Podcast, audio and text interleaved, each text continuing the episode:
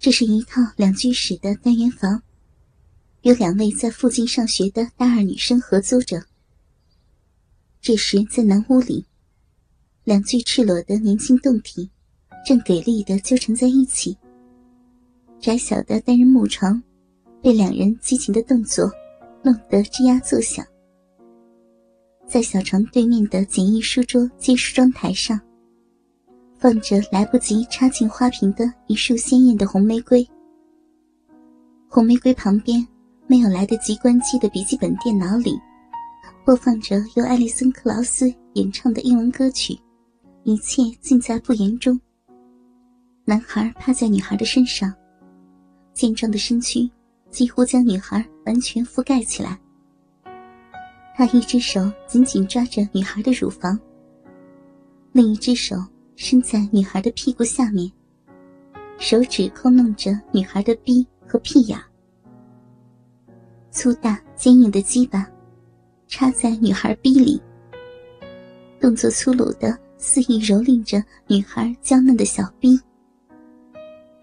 屋子里，委婉的乐曲声，床铺的吱呀声，男女的喘息和呻吟声，以及肉体碰撞的啪啪声。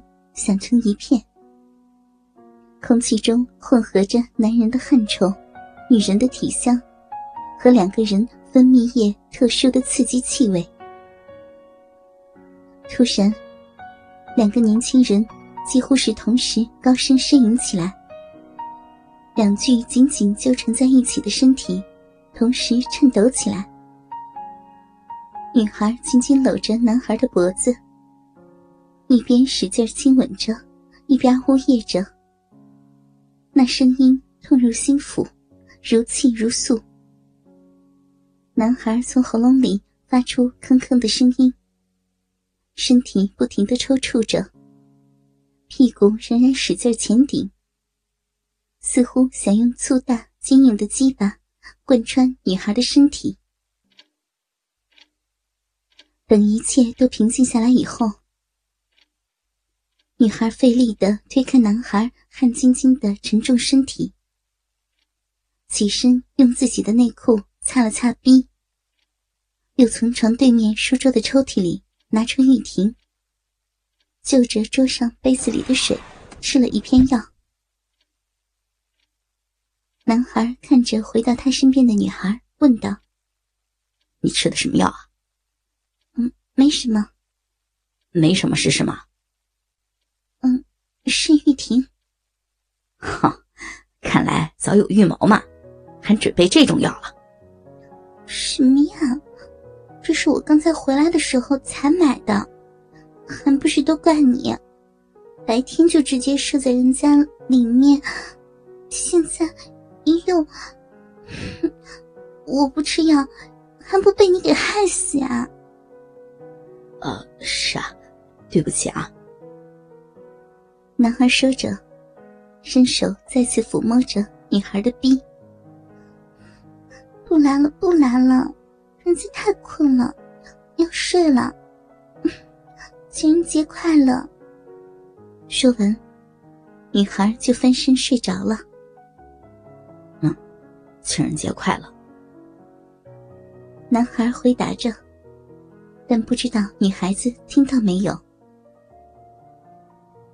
这个男孩叫做方明国，而女孩是他刚刚认识的，叫做王丽。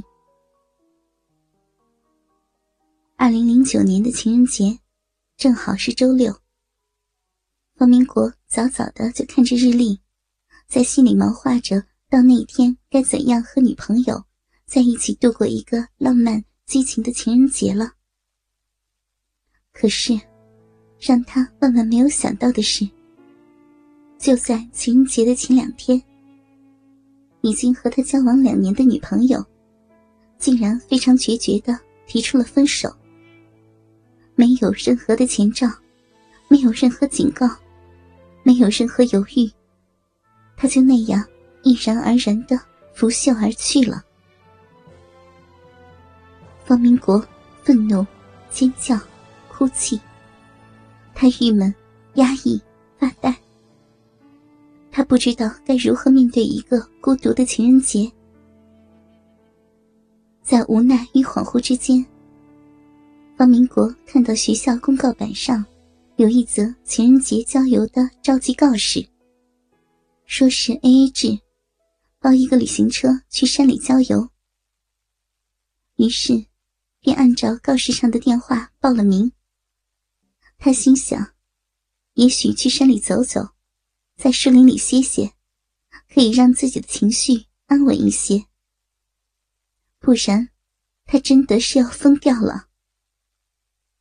周六情人节，阳光明媚，大家在学校西门集合。当方明国背着旅行包来到集合地点时，看到了郊游的组织者，大四的学长詹俊杰，已经和几位同学等在那里了。方明国和詹俊杰都是学校的文体积极分子，所以虽然两个人不同年级，但也在一些活动中合作过，算是比较熟悉的朋友了。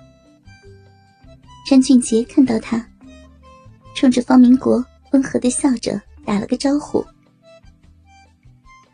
看到他们，方明国突然感觉有些后悔参加这个活动了。因为，除了詹俊杰以外，他和其他人并不熟悉，而且其中还有一些人像是男女朋友。如果他们在一起卿卿我我，不是更刺激他失恋的神经了吗？可是，如果自己现在不去，那他的车费，他们也不可能白要。这样。他们那些人就要白白的多承担一个人的用车费用。方明国感觉不妥，没有办法，只好匆匆的和张俊杰招呼了一声，一头钻进那辆可以坐十五个人的旅行车，在最后面对着旅行包的座位上找了个空位坐了下来。方明国的心里有些苦涩。头脑仍然惆怅，他低着头想着心事。坐在车上，仍然感觉浑身都不自在。